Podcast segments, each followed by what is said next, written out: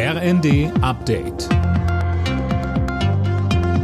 Stündlich neu. Auf den Punkt informiert. Ich bin Colin Mock. Guten Morgen. Bei der Deutschen Bahn soll der Zugverkehr nach Ende des dreitägigen Lokführerstreiks heute wieder weitestgehend nach Plan laufen. Trotzdem, wer am Wochenende mit der Bahn fahren will, sollte vorab checken, ob sein Zug auch wirklich fährt.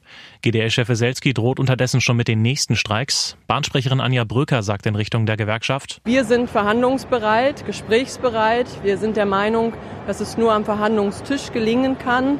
Und es ist jetzt auch an der GDL, wieder an diesen Tisch zurückzukehren zu streiken, um alle Forderungen durchzusetzen. So funktionieren Tarifverhandlungen nicht. Während der Lokführerstreik für Ausfälle und Verspätungen gesorgt hat, hat die Bahn ihre Pünktlichkeitswerte fürs letzte Jahr veröffentlicht und da geht's weiter bergab. Über ein Drittel der Fernzüge, 36 Prozent, hatten sechs Minuten Verspätung oder mehr. Damit hat der Konzern sein eigenes Ziel deutlich verfehlt. Die Bahn begründet das unter anderem mit den vielen Baustellen. Im Regionalverkehr sieht's deutlich besser aus. Da haben 91 Prozent der Züge weniger als sechs Minuten Verspätung. In aller Deutlichkeit weist Israel vor dem Internationalen Gerichtshof den Völkermordvorwurf von sich.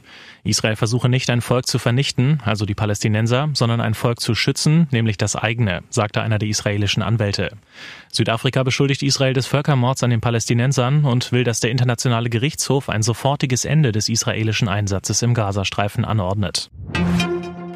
Die Deutschen drehen ihre Heizungen wieder höher. Zu dem Ergebnis kommt der Abrechnungsdienstleister ISTA, der den Verbrauch hunderttausender Haushalte mit den Wetterdaten abgleicht. Sozusagen witterungsbereinigt war der Verbrauch demnach von September bis Dezember neun Prozent höher als vor einem Jahr. Geprägt vom Gedenken an Franz Beckenbauer ist die Bundesliga nach der Winterpause mit einem Bayern-Sieg gestartet. Der FCB gewann zu Hause gegen Hoffenheim mit 3 zu 0. Wie vor jedem Bundesligaspiel dieses Wochenende gab es auch in München eine Schweigeminute für den verstorbenen Kaiser. Alle Nachrichten auf rnd.de